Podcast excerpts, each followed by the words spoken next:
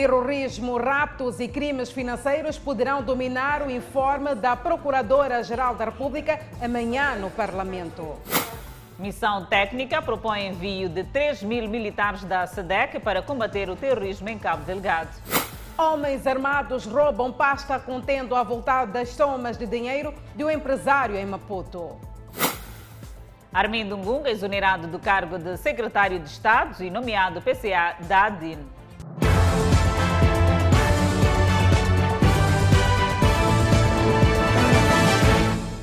Olá, muito boa noite. Estamos em direto e em simultâneo pela televisão Rádio Miramar e também pelas plataformas das redes sociais. A missão de avaliação da SADC deverá propor o envio imediato de 3 mil militares para ajudar a Moçambique. Os militares terão a missão de combater os grupos armados que aterrorizam a região norte do país. A proposta consta do relatório que a missão vai submeter à reunião extraordinária do Comitê Ministerial do órgão da Política de Defesa e Segurança da SADC, agendada para esta quarta-feira, 28 de abril, em Maputo, e a Cimeira Extraordinária da Troika da SADC, marcada para quinta-feira também na capital moçambicana. A equipa de avaliação propõe o destacamento imediato de uma força alerta da SADC para ajudar as Forças Armadas de Defesa de Moçambique no combate à ameaça do terrorismo e a atos de extremismo violento em Cabo Delgado. A maioria dos militares da SADC será constituída por 1.860 elementos de três batalhões de infantaria ligeira, seguidos de 140 elementos de duas unidades de forças especiais e 120 de uma equipa de comunicações. Os setores de unidade de engenharia militar e logística serão compostos por 100 efetivos cada, cabendo as restantes áreas a outros elementos. A intervenção da SADC em Cabo Delgado deve obedecer quatro fases. Propõe ainda a missão de avaliação da organização regional. A primeira será de recolha de informações por terra, ar e mar, visando adquirir um conhecimento profundo do inimigo. E a segunda será de envio imediato de forças especiais para condução de operações contra alvos selecionados e eliminação da criminalidade marítima na área de operação. A terceira fase consistirá nas operações de pacificação e a quarta na retirada da força da SADC. O relatório considera prioritária assistência humanitária aos deslocados internos dos ataques armados em Cabo Delgado e a formação das Forças Armadas de Defesa de Moçambique em inteligência militar. A missão de avaliação propõe que deve ser dada formação e treino às Forças Armadas de Defesa de Moçambique para o combate ao terrorismo. Para a eficácia da participação da SADC no combate aos grupos armados, a equipa de avaliação propõe ainda a criação de um mecanismo de coordenação que vai integrar uma coordenação das componentes civil e militar e um centro conjunto de informações. Ainda sobre a província de Cabo Delgado, Armindo Ngunga, nomeado para cargo de presidente do Conselho de Administração da Agência de Desenvolvimento Integrado do Norte. E antes desta indicação, Ngunga exercia as funções de secretário do Estado da província de Cabo Delgado. O primeiro-ministro Carlos Agostinho de Rosário empassou a 25 de março de 2020, no seu gabinete de trabalho, Armando Panguen, como presidente do Conselho de Administração da recém-criada Agência de Desenvolvimento Integrado do Norte, abreviadamente designada por ADIN. Anteriormente, Panguen, de 77 anos de idade, desempenhou de 2001 a 2009 as funções de embaixador de Moçambique nos Estados Unidos da América, tendo em 2017 integrado a Comissão de Assuntos Militares. Depois de pouco mais de um ano, à frente da direção da ADIM, o Conselho de Ministros decidiu exonerar Armando Panguen do cargo de PCA. Ainda esta terça-feira, outra mexida de vulto teve lugar. O Presidente da República, Felipe Nunes, decidiu exonerar Armindo Ngunga do cargo de Secretário de Estado da província de Cabo Delgado. Entretanto, Armindo Ngunga deverá continuar a trabalhar no norte do país, uma vez que foi indicado pelo Conselho de Ministros para substituir Armando Pangueno na direção da DIN? Não, não mudaram os objetivos, não mudaram os objetivos, vão mudar uh, estratégias, formas de atuação. Penso que acompanharam há bem pouco tempo, quando foi do levantamento de uma série de matérias que constituem aquilo que é o plano estratégico para, para a própria intervenção. Portanto, a, a nomeação de um novo, de um novo corpo digamos, diretivo é no quadro desta reestruturação. Não é apenas a mudança de pessoas, mas também a mudança de uma, de uma série de pressupostos que tinham sido anteriormente definidos. Não muda o foco, são as províncias nortenhas do país, Cabo Delgado, Niassa e Nampula, e a alteração, digamos, da direção está no contexto de se imprimir uma nova dinâmica.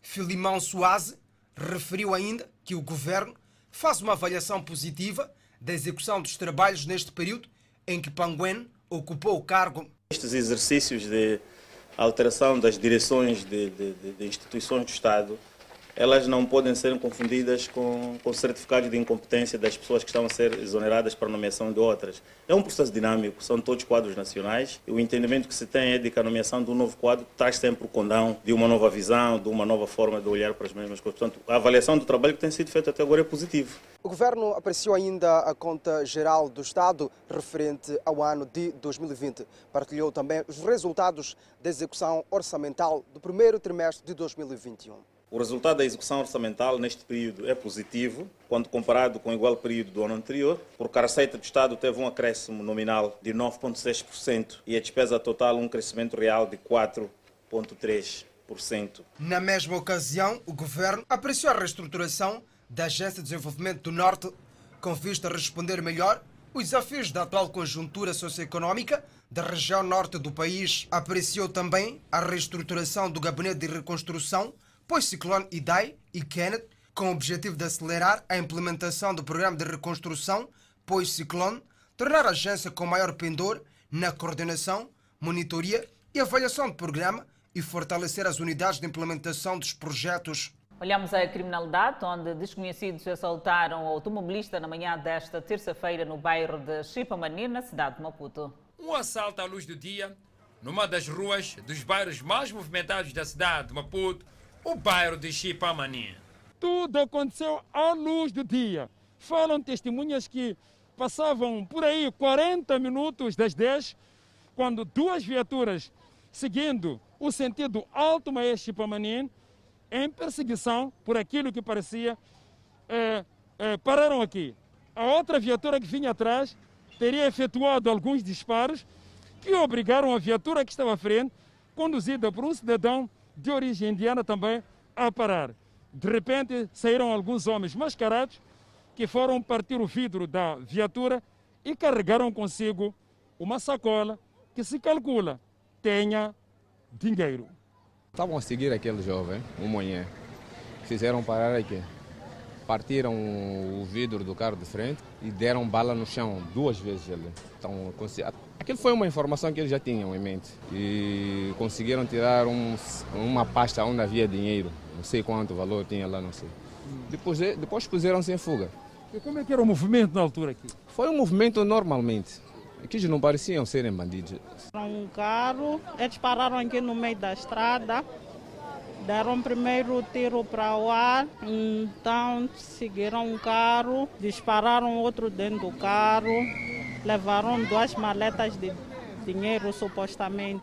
Ainda de acordo com nossas fontes, os assaltantes que estavam mascarados, depois de se apoderarem da sacola, caminharam calmamente para a viatura em que se faziam transportar e abandonaram o local do crime sem causar danos à vítima. A viatura com vidro lateral partido foi rebocada para a nona esquadra da polícia. Iniciou esta terça-feira na Beira o julgamento dos supostos raptores e assassinos da cidadã de nacionalidade portuguesa. Danissa, o Ministério Público pediu ao Tribunal a condenação exemplar dos arguídos. Estão no banco dos réus Danilo Lampião, hoje com 26 anos, e Jonas Meita, de 27 anos de idade. Neste processo, Isaías Manjac, tido como cérebro do caso, está a ser julgado a revelia por ter se evadido na penitenciária provincial em 2019. Os arguídos são acusados de terem raptado e assassinado Inês Bota, cidadã portuguesa, no dia 28 de dezembro de 2017. Nesta terça-feira, o tribunal começou por ouvir Jonas Meita, o qual confirmou sua participação no crime. Jonas Meita respondeu em tribunal que no fatídico dia foi convidado pelo seu amigo Danilo Lampião para juntos irem até o clube náutico ao encontro de Isaías Manjate. No local, foi abordado com Isaías Manjate, que o garantiu que iria ganhar muito dinheiro, sem, no entanto, ter-lhe esclarecido de onde viria este dinheiro. Disse ainda que por volta das 21 horas, a pedido de Isaías Manjate, subiram bleia da vítima e soube do rapto horas depois de Danilo ter anunciado o assalto por meio de uma pistola, do qual nada fez com medo de represálias. Afirmou que quando chegaram ao rio Pungue, viu Isaías apertar o pescoço da mulher e confirmou que foi Danilo quem atirou a vítima para as águas do rio. Tal como Jonas Maíta, Danilo Lampião disse que foi a Clube Náutico a convite de Isaías Manjato. Confirmou ter sido ele quem anunciou o assalto com recurso a uma pistola e ordenado a mulher a passar para o banco de trás da sua própria viatura, onde Jonas atou os braços da vítima com recurso a uma fita cola. Respondeu que daí levaram os telemóveis e cartões do banco da mulher, com os quais levantaram 9 mil meticais. Uma vez que o carro da vítima estava ativado ao sistema CarTrack e não deveria sair da cidade, o trio decidiu trocar de viatura levando a Danilo. Disse que inicialmente a intenção era de abandonar a mulher com vida em algum ponto da cidade da Beira, mas Isaías mudou de ideia, sugerindo a execução da mesma porque tinha medo que a mulher ia denunciá-lo uma vez que a conhecia muito bem. Afirmou que pela madrugada, quando chegaram ao rio Pungue, viu Isaías apertar o pescoço da mulher e retirar os atadores dos seus sapatos e amarrado a vítima, o qual arrastou-a para fora do carro. Disse que enquanto permanecia ao volante, ouviu gritos da mulher quando a mesma era tirada ao rio. Danilo Lampião explicou que não podia fazer nada para evitar a morte da mulher, uma vez que o plano traçado pelo Isaías Manjate já tinha iniciado. O Ministério Público e Assistência de Vítima pediram uma condenação exemplar dos arguídos. O Ministério Público pede ao Tribunal que os réus sejam condenados à pena máxima. Subscrevo na íntegra o pedido do digníssimo magistrado do Ministério Público. Por serem réus primários, os advogados da defesa requereram ao tribunal que, em caso de condenação, os seus constituintes deveriam beneficiar de atenuantes.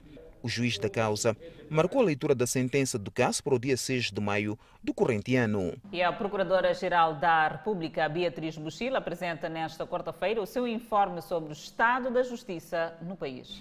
Tem mais analistas ouvidos pela nossa reportagem esperam por um informe marcado pela apresentação de soluções e não constrangimentos. É mais um informe a ser apresentado na manhã desta quarta-feira pela Procuradora-Geral da República, Beatriz Buchil, em um contexto de segurança difícil para o país. Por um lado, temos o terrorismo na província de Cabo Delgado, na região centro, os ataques armados, o processo das dívidas ocultas e o recrudescimento dos raptos são alguns de vários aspectos que têm estado a manchar a situação da legalidade no país. Para vários analistas, a expectativa é que a Procuradora-Geral da República dê a conhecer sobre os principais avanços registrados no combate ao crime e defesa da legalidade. Tem a ver basicamente com os desenvolvimentos ao nível das criminalizações, portanto, responsabilização um, quanto ao, ao, que está a acontecer né, ao nível da província de Cabo Delgado, em que os terroristas continuam a semear terror ao nível das comunidades. Isto preocupa muito. Daí que se espera que a Procuradoria-Geral da República traga aquilo que é informação sobre desenvolvimento em relação a estas matérias muito específicas. Não muito diferente também é olhar para aquilo que se espera em relação à atuação do que está a acontecer na Zona Centro, não é? Também são ações criminais e que preocupam muito a sociedade, ao país eh, no geral. O jurista Paulino Costa aponta esclarecimento de detalhes sobre o processo das dívidas ocultas, que se arrasta já há algum tempo bem como os casos de corrupção, como dos aspectos a serem levados a debate. Há também esta questão do calote, da, das dívidas ocultas. Portanto, há muitos esclarecimentos que deverão ser trazidos, nomeadamente sobre como é que avança a questão do julgamento, eh, a recuperação de ativos, por exemplo, a quantos é que anda, portanto, este processo de recuperação de ativos. Um dos assuntos também que vai merecer destaque são os raptos que voltaram a assolar o país.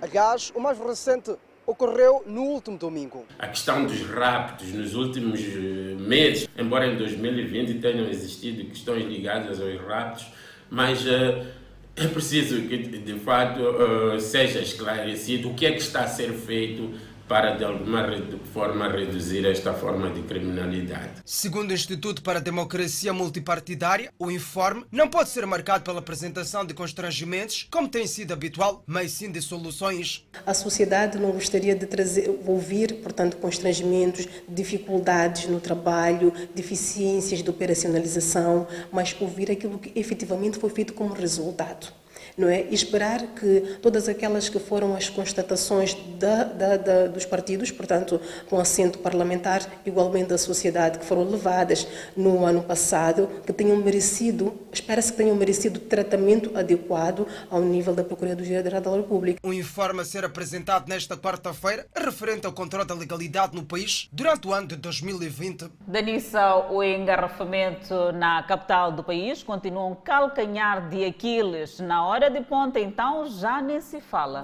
É uma verdade, Adelaide, e numa altura em que projeta-se mais uma faixa de rodagem na Avenida Marginal. Ao que tudo indica, os próximos tempos serão difíceis. É verdade, Danissa, e o congestionamento caracteriza as estradas da província. A esta altura vamos estabelecer contato com Edson Miaga na Avenida Jules Nyerere, onde ele está posicionado. Boa noite, Edson. Olá, muito boa noite Adelaide, boa noite Denise. Respondo efetivamente da Avenida Jules Nyerere, na cidade de Maputo, para retratar essa situação de congestionamento aqui Neste ponto, podemos ver viaturas congestionadas, portanto, no exercício muito aturado, os automobilistas esperam uh, durante alguns, alguns minutos, algum tempo prolongado para chegar às suas casas, saem da cidade de Maputo e nesta via da ponte até próximo à rotunda, tanto da, da Praça uh, dos Combatentes, vulgo Chiquelene, até uh, ao semáforo do Expresso, a via está extremamente congestionada e também é preciso sublinhar que esta via está totalmente esburacada. Conversamos com alguns automobilistas que não puderam conversar, gravar entrevista, por estarem com pressa e nesta situação de congestionamento, mas desabafaram que a situação de buracos tem constrangido muito a circulação dos seus veículos eh, nesta via e, portanto, neste, eh, nesta hora é muito frequente evitar, quer dizer, ver esse cenário de congestionamento nesta via aqui na Jules Nyerere. Portanto, este congestionamento estende-se da ponte eh, daqui de, da Praça eh, dos Combatentes, vulgo Chiquelene, estende-se até aos semáforos, uh, semáforos do expresso uh, nesta via que está extremamente esburacada. Portanto, a via está uh, extremamente degradada e começa mesmo da ponte da Praça dos Combatentes até a Praça da Juventude, vulgo Praça do Maguanino. Portanto, este cenário que se vive aqui, muita, mas muita insatisfação por parte dos automobilistas que enfrentam este congestionamento. Um cenário que se vê em muitos pontos da cidade de Maputo, onde pontos de saída da cidade de Maputo, onde os automobilistas a estas alturas procuram chegar às suas casas. Portanto, este é o cenário que trago da Nice e Adelaide para o Fala Moçambique. Muito obrigada, Edson Muyanca, e aqui o retrato daquilo que é o congestionamento na capital do país a esta hora. E seguimos com mais notas informativas. Aliás, continuamos a olhar a Adelaide para a segurança rodoviária. Reduziram significativamente os casos de acidentes de aviação em Maputo durante o recolher obrigatório. A constatação é feita pela Polícia de Trânsito na província de Maputo. Estas são as imagens que as estradas nacionais nos habituaram a ver. Imagens de acidentes que já ceifaram vidas e semearam dor em muitos corações. Atropelamentos, choques entre carros ou contra obstáculos fixos, seguidos de capotamento, são os acidentes que as estradas nos habituaram durante as noites, sobretudo que antecedem a fim de semana. Felizmente, nos dias que correm, parece haver tendência de redução desses acidentes. De facto, Uh, com a contenção da mobilidade, uh, necessariamente os acidentes de viação estão-se a reduzir uh, de forma bastante significativa.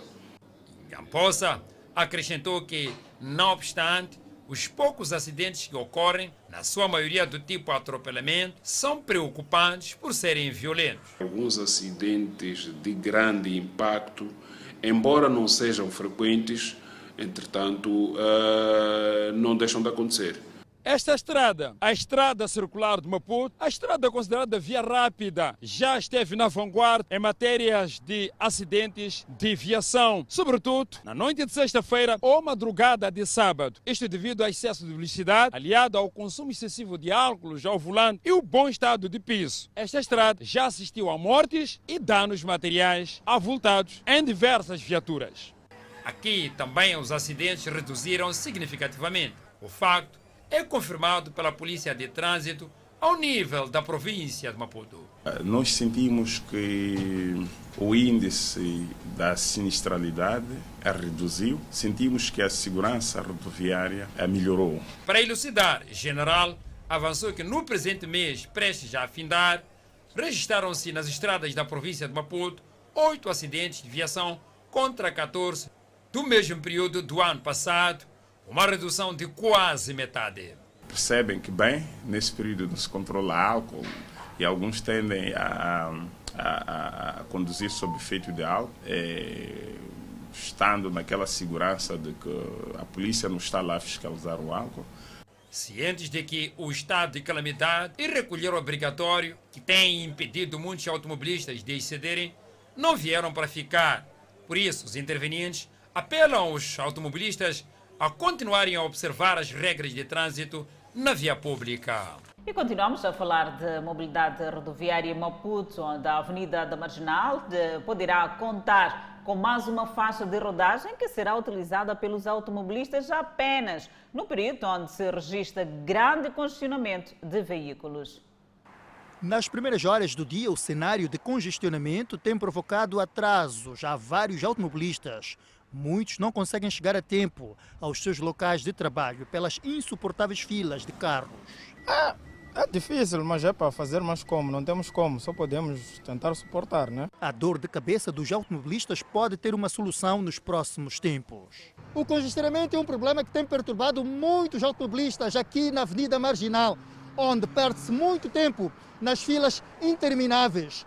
As autoridades municipais já desenham uma estratégia para a resolução do problema, que consistirá na criação de uma terceira faixa das viaturas que vêm em direção norte para o centro da cidade de Maputo. Na perspectiva de melhorar a mobilidade naquela via, o Conselho Municipal de Maputo, em coordenação com a Revimo e o Ministério do, do Interior, através da Polícia de Trânsito, vai realizar amanhã um teste, amanhã das 6 às 8 e meia, um teste de condicionamento de via que visa é, conceder uma terceira faixa usando a pista contrária, uma terceira faixa que poderá receber ou que vai receber o trânsito que vem do norte para o centro da cidade de Maputo. É, o condicionamento vai iniciar no cruzamento para a Praia dos Pescadores.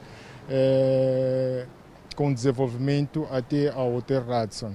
No caso do teste de condicionamento devia trazer bons resultados, a colocação da terceira faixa será efetivamente implementada pelas autoridades.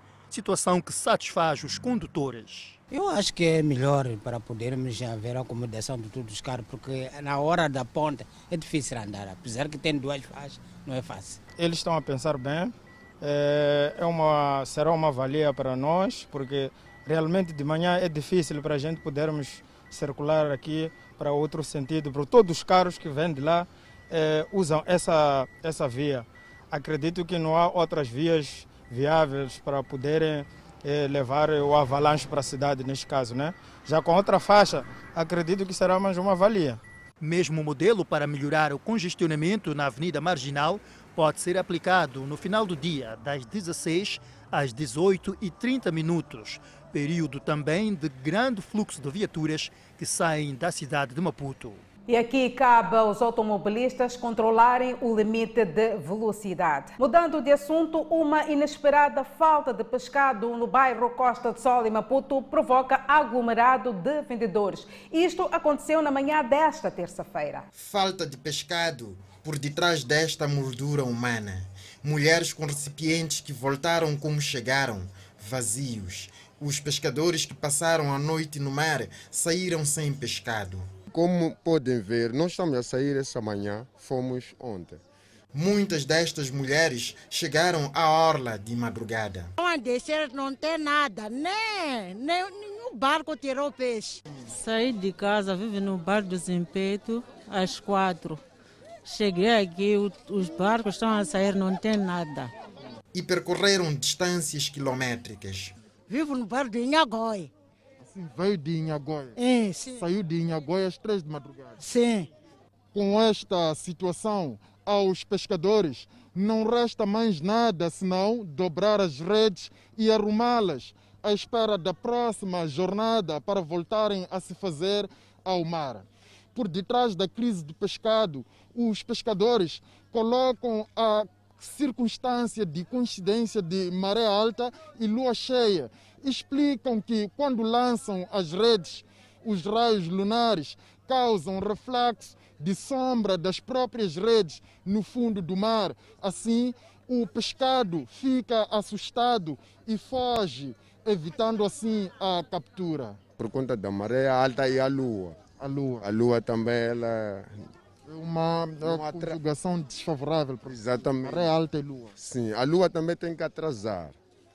Exato. Temos que ter aquela escuridão. Então, porque o peixe quando vem o, aquilo, o aquilo. Sombras de rede, um reflexo da lua, é isso? Exatamente, é isso, é isso. Há quem conservou em frigoríficos o pescado dos últimos dias para vender melhor em dias de crise. Está a ver esse peixe aqui? São congelados. Está, não é fresco. Não é de hoje? Não é de hoje. Magumba está caro. E não tem, não sai. É sofrimento para nós. É neste início do inverno que os pescadores esperavam mais produção. Residentes de Buquiço, no município da Matola, revoltam-se contra a realização de funeral numa área residencial. Trata-se aqui de um terreno onde em tempo já era tido como um cemitério familiar. Há anos foi até consensual usar este espaço como cemitério familiar, até que o bairro começou a ficar cada vez mais povoado. Um cenário completamente diferente do normal. Por um lado, um espaço, um terreno que está no meio de residências e provavelmente deve ser usado para tal. No entanto, encontramos cá um cemitério. Uma realidade contrastada por outro cenário que se pode ver do outro lado. No entanto, onde deviam se concentrar vidas, há aqui espaço para mortos. Enquanto do outro lado ganha-se vida, do outro lado há gente a viver. Razão pela qual a realização de um funeral eh, nos últimos dias aqui foi razão para contestação por parte da comunidade residente aqui em Boquiço. Este vídeo amador mostra o momento em que familiares, proprietários deste espaço e os moradores entraram em atritos quando estes realizavam o funeral, anos depois de terem sido interditos de o fazer. Neste espaço estão até agora seis campas. Nós recebemos informação que já não é permitido eh, fazer funerais nesses sítios assim, mais zonas urbanas. Então, a pessoa quando mora aqui tem que levar para Michafutene. Então, mas nós de repente recebemos a pessoa que veio de Maputo para vir ser enterrado aqui. Então, a comunidade, a população, epa, ficou um pouco assim. Tá Ele que realizasse as cerimônias depois voltavam para, para o destino deles. Tá Eles mesmo assim negaram. Acabaram muito tempo ali a criar confusão. Aqui é cemitério familiar, aqui vamos enterrar. E eles praticamente disseram que falaram com o chefe do quarteirão. Nós ligamos para o chefe do quarteirão. Ele, no telefone, ele disse: tá bem. Eu neguei, mas no círculo deram a papelada para poder ter a aceitação do, do inteiro. Um dos jovens foi agredido durante o tumulto havido na tentativa de parar o funeral. Fui no mercado, quando eu volto do mercado, é aquilo das 9 está para as 10. Apanho um, um das pessoas a vir para cá. Eu, vocês vão para onde? Vocês vão para onde? Cá, estamos inteiro. Aonde? Disseram lá, atrás da tua casa. Eles que atrás, não, atrás da minha casa não é possível, porque nós estamos cansados de cemitério. O, o chefe do quarteirão disse que não é possível. Disseram, ah não, ah não, ah não, vamos para lá, vamos para lá. Ah, eu voltei, avisei os meus vizinhos. As autoridades do bairro, no caso o chefe do quarteirão, afirmou que proibiu a realização. No entanto, uma fonte próxima revelou que a família teve permissão do Círculo do Bairro. Seguimos com outras notícias. Feijão e amendoim voltam para os mercados depois de um longo período de escassez. O fato reflete-se na baixa de preços, enquanto isso, o milho continua escasso. É o regresso dos vegetais e cereais aos mercados depois de longo período de escassez. O feijão na fonte era de difícil aquisição para vendedeiras. Antes o feijão comprávamos a 5,5. O saco? 5.500, sim, o saco. Então a gente vendíamos 100, 120. Com produção e distribuição em grande escala, os preços já arrearam em mais de um terço. Feijão agora compramos a 3,5. Por exemplo, estas, estas aqui, compramos a 3,5 vendemos 50 meticais. E aquele outro tipo, depende do feijão, aquele outro tipo ali, o, feijão com risca, está um bocadinho caro, está 3,700 agora. Mas também o preço está razoável, vendemos a 60. O mesmo se pode dizer das oleaginosas. O amendoim está em abundância e o facto reflete-se também nos preços. Este nacional comprava por 6,200. 6.200 o saco? Sim, mas agora baixou. Agora é 4.100. Ou depende da pessoa, a outra pessoa que precisa levar 4 mil. Assim, o negócio das pequenas moageiras de amendoim recuperou o terreno. Alta procura dos serviços. Agora o negócio está andando bem, porque amendoim já não está caro, está tudo legal. O negócio está andando pouco a pouco. Sim, não é como antes Procuramos em vários mercados cereais, um grupo de produtos em que destaque de procura vai para o milho.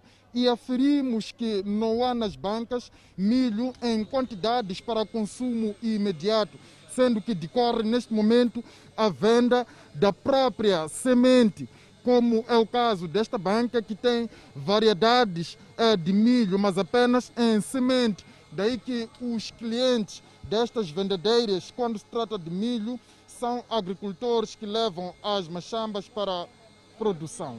Só tem milho para semear aquilo ali pequeno só, mas ainda não começaram a recolher. Então só vendem sementes? Sementes só, hum, em plastiquinho. Diz-se estar em curso colheita de milho em determinadas zonas, daí esperar-se que o produto chegue em breve ao mercado. Inundações preocupa munícipes de Maputo. Enquanto isso, detidos, indivíduo acusado de violar sexualmente um doente mental. Notícias a acompanhar logo após o intervalo. Até já.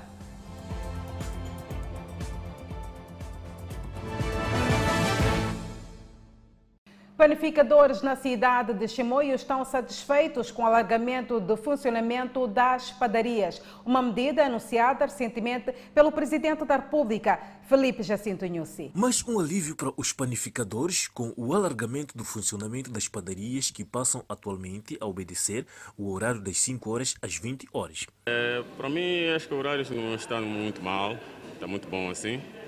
Das 5 às 20, pelo menos vai ser um período é, é que nem daí, das 20 para lá, nem, não terá muita movimentação de pessoas. O horário anterior não era do agrado, tendo em conta a procura do pão. Antes de implementar esse novo horário, e às vezes também apareciam, na hora de fechar cinco, quatro pessoas. A medida não só agradou os panificadores, como também agradou os consumidores que alegam que daqui em diante irão comprar pão sem terem que somar prejuízos. Zico Antônio lembra do tempo em que a padaria fechava cedo e diz que já teria ficado sem comprar o pão e com a nova medida o pão nunca irá faltar na sua mesa. Sim, claro, já encontrei padaria fechada e eu não tinha como de ter matabicho dia seguinte. E também já encontrei porque estava a fechar, eu não tinha como entrar dentro e para mim me doeu muito. O presidente da Associação Moçambicana dos Panificadores, Emanica, disse que a decisão tomada pelo presidente da República irá beneficiar o comércio e alavancar a economia do país. Acabamos contribuindo eh, para a economia de uma forma indireta, porque o trabalhador não sai esfomeado para o serviço. Chega lá e consegue produzir aquilo que deveria ser, eh, diferentemente de quem de fato sai sem comer nada. Portanto, as padarias estão, estão para isso, como os outros setores, uh, as mercearias e tudo mais. A província de Manica é a única que até agora ainda não agravou o preço do pão. Detido indivíduo indiciado de violar sexualmente um doente mental. Foram detidos eh, também dois indivíduos indiciados no roubo à residência. Um deles é agente penitenciário. João, nome fictício, tinha o hábito de passear pelo mercado Mal sabia este que um dos seus amigos do mercado já tinha algum plano com ele. Arquivel, que está detido na 12ª Esquadra da Polícia da República de Moçambique, foi indiciado por violação a um cidadão com síndrome de Down. Uma senhora que reza com ele, ele me chamou e disse que aquele ali não pode brincar com ele, é um doente. Uma vez sofreu uma violação na praia, um dia pode vir a te causar problemas. E desde naquele dia não cheguei de lhe tocar. Eu. Então, em primeiro lugar, assume que lhe conhece. Lhe conheço sempre está ali no mercado todos os dias. Sim. Em segundo, assume que já haviam lhe dito que ele já havia sofrido uma violação, entretanto teve uma ideia igual. Sim, sim, sim. Teve uma ideia igual de o fazer. Não, não cheguei. Tem pessoas que podem confirmar no mercado. Eu cheguei às nove no mercado, não cheguei de sair em nenhum sítio. Cidadão detido por violação sexual afirma que no momento da detenção a sorte não esteve com ele. Sim. Por que decidiram escolher assim como violador? Pá, é azar, não posso, não posso dizer mais nada. Porque tem pessoas que podem confirmar de que eu não cheguei de sair ontem. Eles viram entrar, eles viram a sair. E eu não cheguei de sair ontem, não cheguei de lhe tocar. Por notarem situações estranhas, os familiares interagindo com a vítima puderam notar que tratava-se de uma violação. Então, para ela, ela veio para casa, encontrou o miúdo lá em casa, chamou-me. Então, chamou para ver o dito o que é que se passa lá atrás. Lhe perguntei o que é que houve eu percebo a ele como ele explica, né? Ele começou a me explicar para sofrer isso com um jovem, assim, assim. Como é que ele fez? Ele fez assim, assim, me, me mostrou dinheiro, rasguei e me puxou a força para um, um beco, não sei lá o quê. E, e, fez penetração. Então, eu disse, vai ele conhecer a pessoa? Ele, ele disse sim. Então, vamos lá. Levei o miúdo para o mercado. Cheguei no mercado, epa, ele começou a, a verificar as pessoas. Ele, de tudo feito, foi apontar a eles. Foram detidos também na 12ª Esquadra dois cidadãos indiciados de roubo a uma residência, onde o senhorio, que é o agente penitenciário, esvaziou a casa do seu inquilino de nacionalidade estrangeira.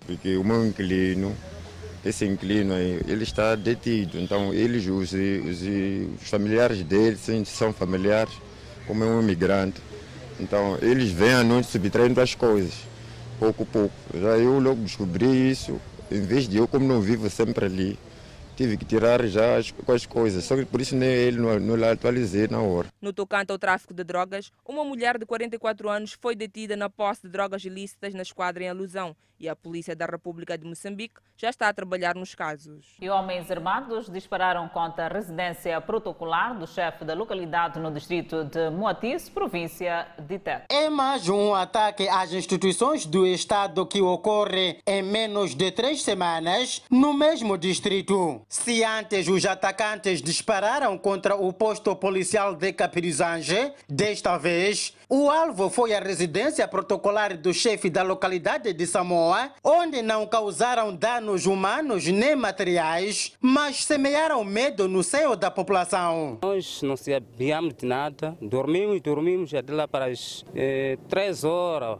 lá para as quatro, ouvimos ataque lá mesmo no, no, no, no chefe da localidade. Isso que estes estão a fazer, nós já temos medo já. Pegaram no chefe da localidade, em casa dele mesmo. Os disparos foram mesmo para a casa do chefe da localidade? Da localidade, sim, sim. O chefe da localidade não estava no, no, no local. Coincidência ou não, tal como no ataque de Capirizange no passado dia 10 do mês em curso, os agentes da Polícia da República de Moçambique não se encontravam no posto policial. Igualmente, neste ataque, o chefe da localidade também não estava na sua residência oficial. E este novo ataque acontece no numa altura em que o Comando Provincial da Polícia da República de Moçambique, em Tete, ainda não veio ao público apresentar os supostos detidos envolvidos no ataque de Capirizange. E neste ponto onde nos encontramos, o ambiente que se vive é de muito medo. Os nossos entrevistados afirmaram que a madrugada desta terça-feira não foi igual às madrugadas que passaram desde o fim da Guerra dos 16 anos. Nós fugimos e dormimos mesmo no mato. Dormiram no mato? É, sim, sim. Senhor Zeca Plazi diz que os disparos lembraram-lhe as guerras de libertação do país e da última entre irmãos, daí que pede a paz no país. Quando, quando todos ficarem bom, é bom. Não quero voltar a correr mais? Nada, nada, nada, nada. Não quero mesmo guerra, guerra, mas não é bom guerra. Se o ataque de Capirizange pairou dúvidas de quem teria praticado o ato, desta vez os atacantes deixaram uma carta, tal como explica o chefe da localidade. Deixaram uma carta que está escrito: a junta militar está aqui em Tete. Está lá na carta a dizer que não queremos o Isuf ser o presidente deste, a não ser o Mariano Nhongo. Em 2015, um grupo de homens armados tiraram a vida de um chefe da localidade nesta mesma residência. E em Maputo, um cidadão está a contas com a polícia indiciado de assaltos à mão armada na via pública com destaque para a Avenida Joaquim Chissano. E os municípios afirmam que deve-se redobrar os cuidados naquela via. Já vem circulando nas redes sociais mensagens e áudios de homens e mulheres que foram vítimas dos assaltos na Avenida Joaquim Chissano e arredores. Uma via usada por muitos automobilistas, mas que durante a noite é temida devido às ondas de assalto à mão armada. Com o vermelho do semáforo, vem o medo dos automobilistas, uma vez que os miliantes usam este momento para fazer das suas. Por alguma razão tenho ouvido mas eu em particular ou um amigo próximo não.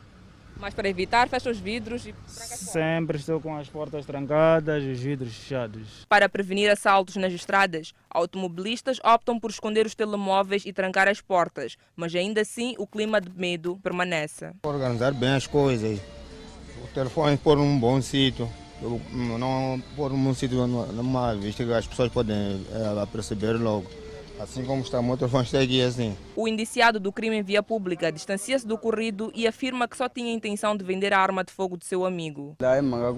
A arma e a katana não são minhas, mesmo esta roupa encontrei aqui na polícia. O meu amigo passou uma noite na minha casa e deixou uma arma e pediu para que eu vendesse a 10 mil meticais. Eu pedi uma comissão de 1.500 meticais. Ao tentar vender a arma com outro amigo, este foi quem ligou à polícia e a polícia deteve-me. A neutralização deste indivíduo foi possível através de um trabalho árduo da Polícia da República de Moçambique. É detido é, fundamentalmente por assaltos na via pública e em sua posse foi é, naturalmente apreendida esta arma de fogo é, do tipo revólver, mas também esta katana, é, que eram instrumentos usados para efetivar estes assaltos aqui ao longo da Avenida João Quixissano e arredores. A arma de fogo continha duas munições. Moradores de vários bairros reclamam a intervenção do município durante dias de chuva para acabar com inundações nas ruas e residências da cidade de Maputo. O senhor Antumbo reside no bairro Machaquén, já lá se vão 45 anos. Desde então até agora, nunca viram um cenário diferente em tempos de chuva, senão ruas alagadas. A minha opinião é de dizer que, por exemplo, se a bacia ficar mesmo completamente feita e tudo como, como deve ser, então isso aqui vai beneficiar a nós, porque segundo quando enche-se de água aqui, tantas casas, tanto mesmo aqui não se consegue passar, mesmo inclusive carros não passam daqui. Parece um cenário perto de acabar, pelo menos no bairro Machacane. São vários cenários críticos já conhecidos em tempos chuvosos no bairro da Machacane, especificamente na rua da Malhangalim. Mas para dar resposta a esta situação, que já há muitos anos é recorrente aqui neste bairro, o Conselho Municipal eh, está a construir uma bacia de retenção, ou seja, as águas das chuvas não vão mais ficar nas ruas e poderão ser escoadas para este espaço como forma de responder a este problema que já muito apoquenta os moradores deste bairro. Estamos à espera que mesmo apareça um cenário diferente, não ser aquilo que tem sido desde 1976 que estou aqui nesta zona. E em outros bairros, o pedido é o mesmo: rever a questão do saneamento, porque o anormal já foi normalizado. É para arranjar maneira de água não ficar por aqui, porque está a estragar a estrada. Essa abertura dessa bacia, uh, os residentes passavam tão mal no tempo de chuvoso, visto que as casas ficavam inundadas, às vezes era, uh, não tinha onde dormir. A rua Marcelino dos Santos, que separa Chamanculo C e D, em tempo de chuva é um cenário desolador. Quem por aqui passa ou reside sabe melhor. Há 42 dias, milhares de membros da Universal em Angola tomam as ruas do país. Os fiéis reivindicam a devolução dos templos tomados ilegalmente pelos ex-integrantes da igreja. O golpe já dura há mais de um ano. São 42 dias de manifestações pacíficas diante dos templos da Universal em Angola. Milhares de fiéis e obreiros, além de centenas de pastores e missionários, têm se colocado diante dos templos em todo o território angolano, pedindo justiça sobre o caso que envolve a igreja no país.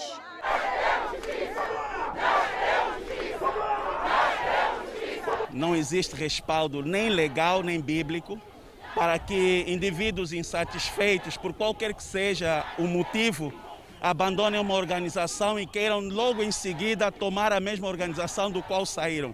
Os atos dos membros vêm reivindicar a reabertura dos templos e devolução das igrejas entregues a um grupo de ex-pastores dissidentes, ocorrido no dia 14 de março pois os fiéis alegam que não aceitam frequentarem as igrejas dos ex-pastores que se rebelaram.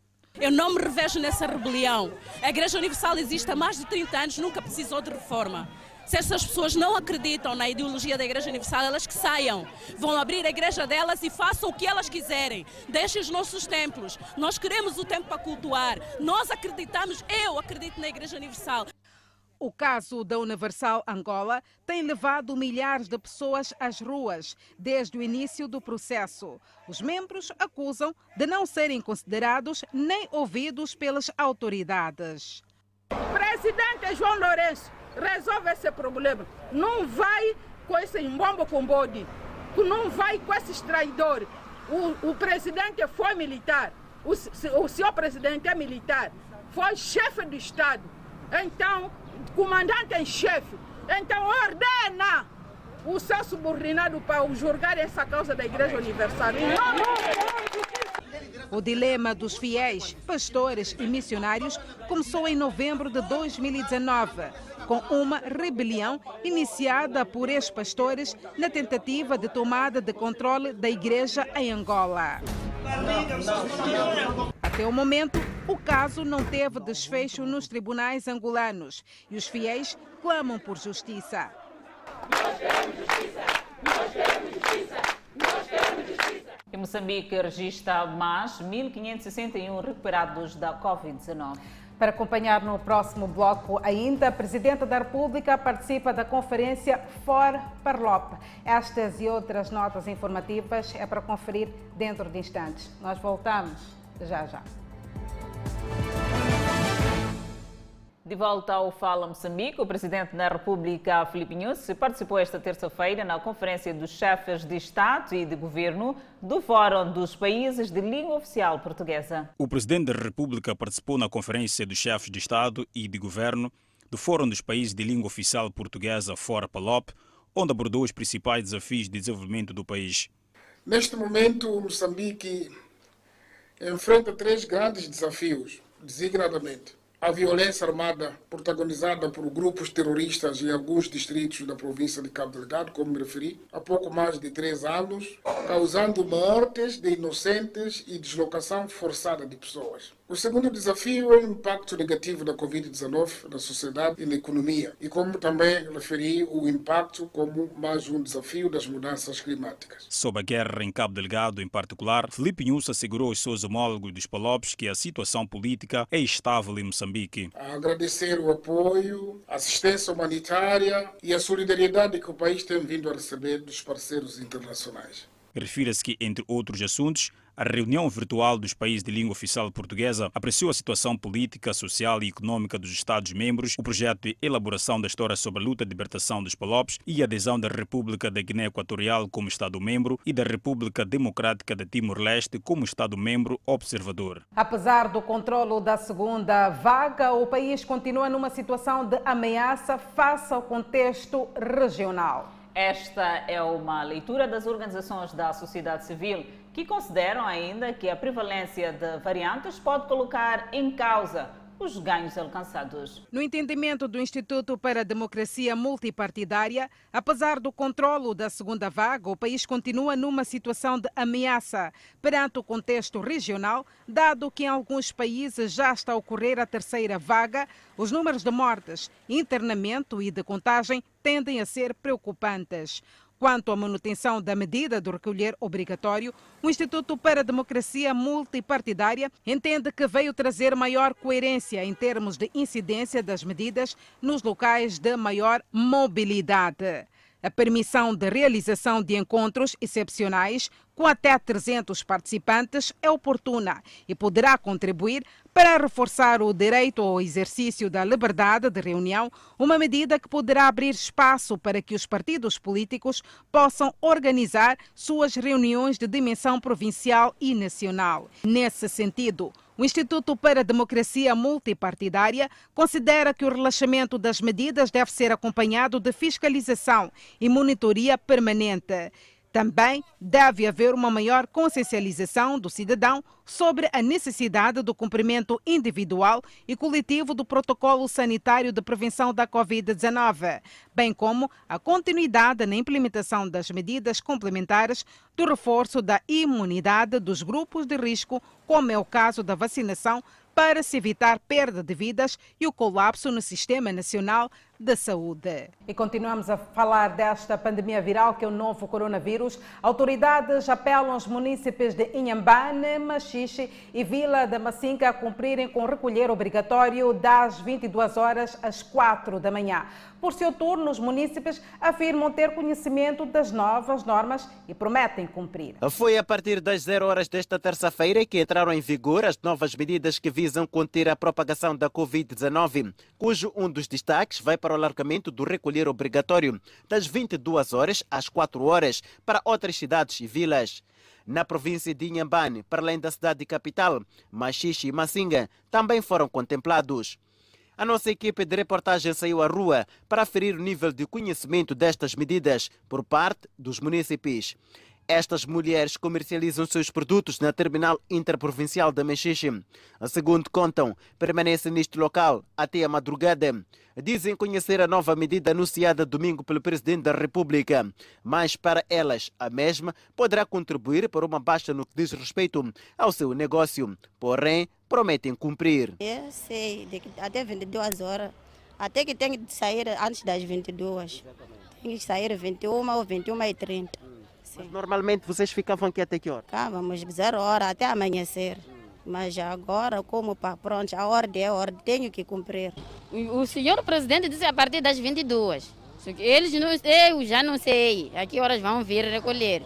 Mas é 22 horas em casa? Sim, 22 horas em casa. Então aqui mais ou menos vai sair a que hora? 21 e tal, 21 e 30, máximo 21, 21 e 30 estou a sair, porque na minha casa não é longe. Já vai perder clientes? Oh, sim, porque cliente mesmo começa a partir das 21. Hum.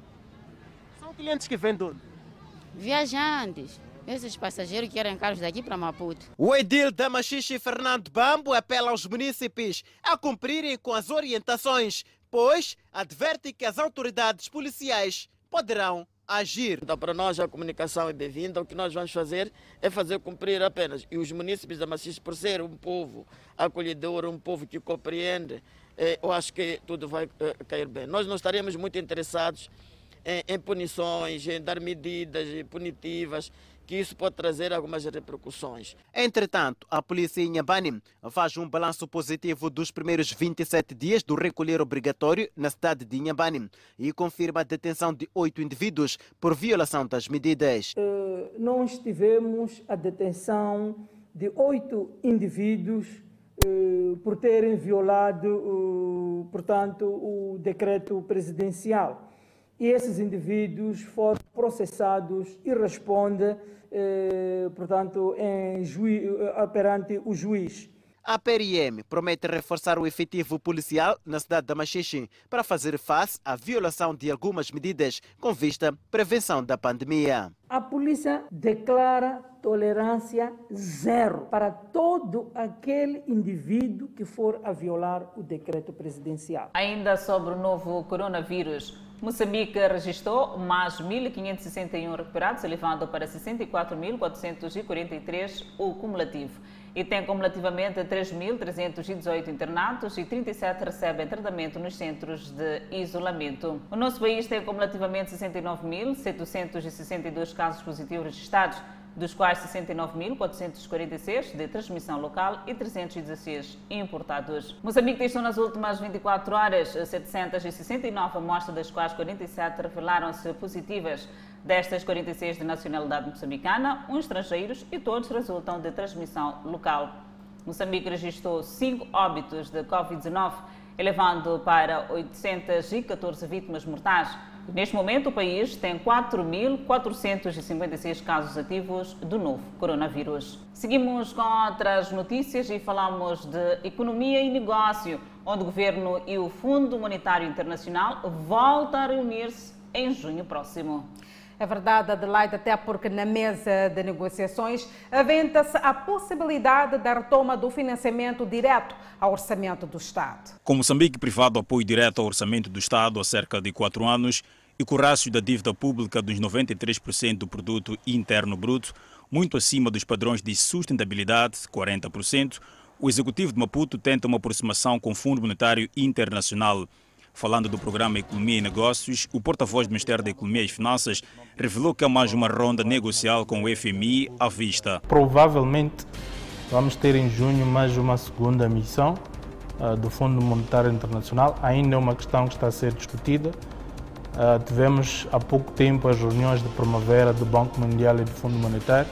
Esse foi um aspecto que foi colocado. Sobre a alegada recusa de um empréstimo do FMI, Alfredo Mutumeni, explicou que é uma visão comum entre as partes. Há um trabalho específico que o fundo está a fazer com o país e que esse trabalho pode, em algum momento, culminar com um programa, eh, voltar a um programa específico com o Fundo Monetário Internacional.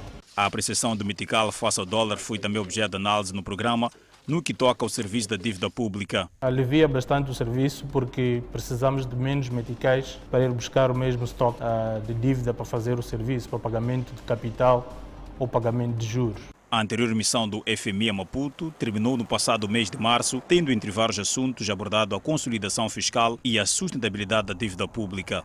A União Europeia processa AstraZeneca. Enquanto isso, os Estados Unidos da América vão fornecer a vacina contra a Covid-19 à Índia. Notícias a acompanhar logo após o intervalo. Esperamos por si. De volta aí com a página internacional, a Comissão Europeia iniciou uma ação judicial contra a AstraZeneca por não respeitar seu contrato de fornecimento de vacinas e por não ter um plano confiável para garantir entregas em tempo útil. De acordo com o contrato, a empresa se comprometeu a fazer os melhores esforços razoáveis para entregar 180 milhões de doses de vacina à União Europeia no segundo trimestre deste ano, para um total de 300 milhões no período de dezembro a junho. A farmacêutica disse em comunicado, a 12 de março, que pretende entregar apenas um terço deste montante. Uma semana depois, a Comissão da União Europeia agiu ao enviar uma carta legal à empresa na primeira etapa de um procedimento formal para resolver disputas. Como resultado, a Comissão iniciou na sexta-feira passada uma ação legal contra a AstraZeneca e 27 Estados da União Europeia apoiaram a medida. E as primeiras doses de vacinas doadas pela Europa, distribuídas por meio do programa COVAX, já chegaram à Mauritânia. Na semana passada, a França tornou-se no primeiro país rico a doar vacinas da Covid-19 do seu lote nacional para uma nação em desenvolvimento por meio do programa de lançamento de JAP da ONU para países de baixa e média renda, enviando doses para a Mauritânia. COVAX é uma colaboração internacional para fornecer vacinas de forma equitativa em todo o mundo. No Twitter, a Embaixada da França na Mauritânia disse que o objetivo da doação é ajudar o país africano a acelerar o processo de vacinação. Líderes do programa COVAX saudaram a doação francesa, anunciada pelo presidente Emmanuel Macron na sexta-feira passada, e apelaram outros países ricos a fazerem o mesmo, no momento de intensa competição de suprimentos escassos de vacinas, já que as contagens de infecção por coronavírus estão a aumentar. Macron disse que que a França doará pelo menos 500 mil doses até meados de junho para o programa e o total pode chegar a cerca de 13 milhões somente na França até o final do ano, segundo as autoridades. Enquanto isso, os Estados Unidos vão compartilhar até 60 milhões de doses da vacina contra o coronavírus da AstraZeneca com outros países nas próximas semanas. Cerca de 10 milhões de doses serão liberadas para exportação nas próximas semanas, numa altura em que cerca de 50 milhões de doses a mais estão a ser produzidas e podem ser enviadas em maio e junho. Neste momento, o governo Biden ainda está a decidir qual será o processo para determinar onde e como fazer chegar a vacina para os outros países. A vacina AstraZeneca ainda não foi autorizada para uso nos Estados Unidos da América pela Food and Drug Administration. O governo Biden disse em março que enviaria cerca de 4 milhões de doses da vacina da farmacêutica britânica para o Canadá e o México e está sob pressão crescente para expandir e compartilhar o seu estoque com a Índia e outros países. Lembrar que a Índia se tornou o mais recente epicentro da pandemia e ameaça sobrecarregar seu sistema nacional de saúde. Assassinato do presidente do Chad gera crise política. Disso, antes do intervalo, seguimos com a previsão para as próximas 24 horas. No norte do país, Pemba 29 de máxima, Lixinga 27 de máxima, Nampula 28 de máxima. Seguimos para o centro do país. Tete com uma máxima de 35, Lemana 30, Chimoio 29, Beira 31. Na Zona Sul, a cidade de Vilanculo de máxima poderá registrar 29, Inhambane 29, Xaixai, cidade poderá registrar 30 graus Celsius e a cidade de Maputo de máxima poderá registrar 31 graus Celsius. O assassinato do presidente do Chad gera uma crise política. O importante político deste país pediu ao governo militar provisório que negociasse com os rebeldes. Um porta-voz militar disse que é impossível negociar em meio a uma crise que põe em perigo o Chad e a estabilidade de toda a sub-região. Ahmed Alouida disse que não entrar em negociações com os rebeldes pode levar a mais problemas e confusão. A recusa do governo em negociar levantou o fantasma de que os combatentes armados continuem a ameaçar atacar a capital. Os rebeldes da Frente para Mudança e Concórdia, no Chad, disseram que uniram forças com outros grupos armados que se opõem à tomada do controle do país pelo filho do falecido presidente.